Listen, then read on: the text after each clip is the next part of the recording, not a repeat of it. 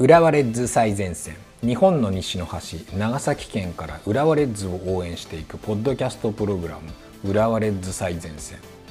会員制ワークスペーススコラ中の人が孤独にしかし熱くお送りしていきます。ということでですね10月16日土曜日ね J1 第32節対ガンバ大阪戦。埼玉スタジアムでありましたけれども結果1対1あの、サッカーはねゴールが入りにくく得点の偶然性が大きいスポーツってまあよく言いますけどまあそういう試合でしたね。ま試合内容は浦和が優れてましたよ。でも引き分け。特にね前半20分まで完全に裏ペースであの時ボール保持率79%ですよ。でもパスもむっちゃ回してたしうんいやこれは今日絶対勝つだろうと思ってたけどもねなかなかシュートが決まらないと、まあ、今日みたいな試合でもね勝ち点3を取れるようにならないとちょっと来年の優勝は厳しいかなっていうふうに思います。で今回この収録がちょっとね僕いろいろあってあの今今日月曜日にやってるんですけどねその他の記事とかを一通り見たんですがあのね僕ね決定力不足って言い訳にならないと思ってるんですよ。決定力不足なんてね存在しないです。あの何ていうのかないや仮にユンカーがいたとしてもそう言ったらいたでね前半20分までのようなサッカーってできていたか疑問なわけですよ。でプレスも決定力もパスワークも全部できるフォワードなんて J リーグに存在してないわけですよね。まあ、プレミアとかに行かないとしかもあのリバプールとか その辺ねマンチェスターシティとか行かないとそんなことできるフォワードいないわけです。でもうゼロトップにしている段階でフォワードの決定力っていうのはある程度捨ててチーム全体で決定機たくさん作ってゴール決めるっていう戦術を取っているってことになるわけですよ。別にいいとこ取りできないわけです。決定力不足なんつったらこれは全部決定力不足ですよ。そんなスーパーなフォワードなんかいないわけで。で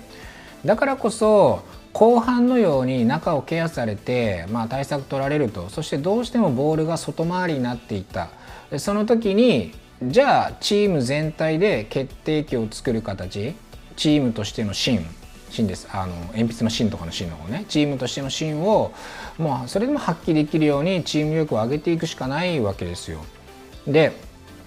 なそれ例えばペップ・バルサの時も同じような試合ってあったわけですね。あのまあ、全然ちょっとねチームが違うけど相手が結構もうボール回っていた時には引いてて全然あのなんかシュート決まらないとかそういうこともあったんだけど、まあ、それでもあのその時のバルセロナは強かったわけですよ。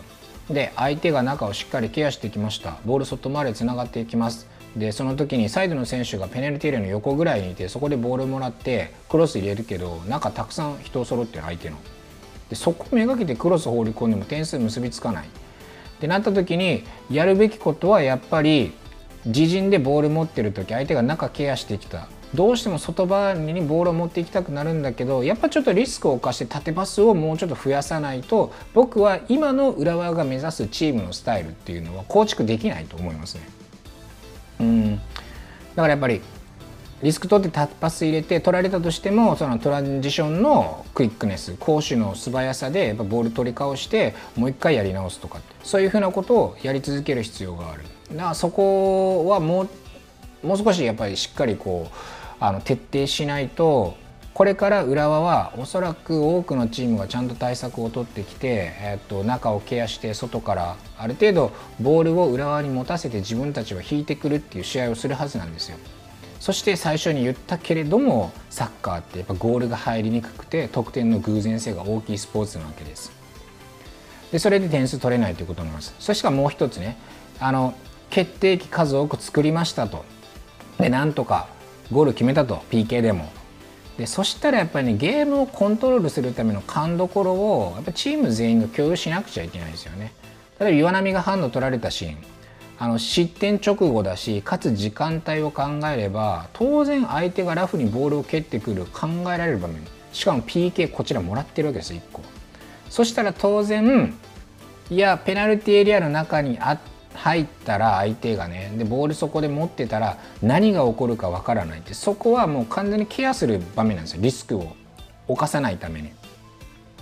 でその辺りを考えたらやっぱペナルティエリアの手前でボールはもう意地でも跳ね返す。中に絶対入れないとかっていう風なそういうシーンっていうのが、まあ、必要だったかなと。あのまあねそれは当然理論通りにはいかないけれどもこの辺りっていうのをクリアしていかないとやっぱり来年の優勝厳しい今日みたいな試合でも勝ち点3っていうものをしっかり取れる。しかもチャンスあったわけです。アディショナルタイムの時にあの PK で1点選手していたわけです。そこで勝ち点3を取れるようにゲームをコントロールする力っていうのを手に入れないとやっぱりこんな風に相手に PK 取られて結局1-1に追いつかれると。試合内容裏が完全に優れていたけれども結果としては引き分け勝ち点2を取りこぼすそういうことになってくるわけですね。まあその辺りのね課題も見えて、えー、来年に向けて何をしなくてはいけないのかというところはあのたくさん垣間見えた試合だったと思いますけれども、まあ、皆さんはねあのガンバ戦どういうふうにご覧になったでしょうかそれではまた次節お会いしましょう。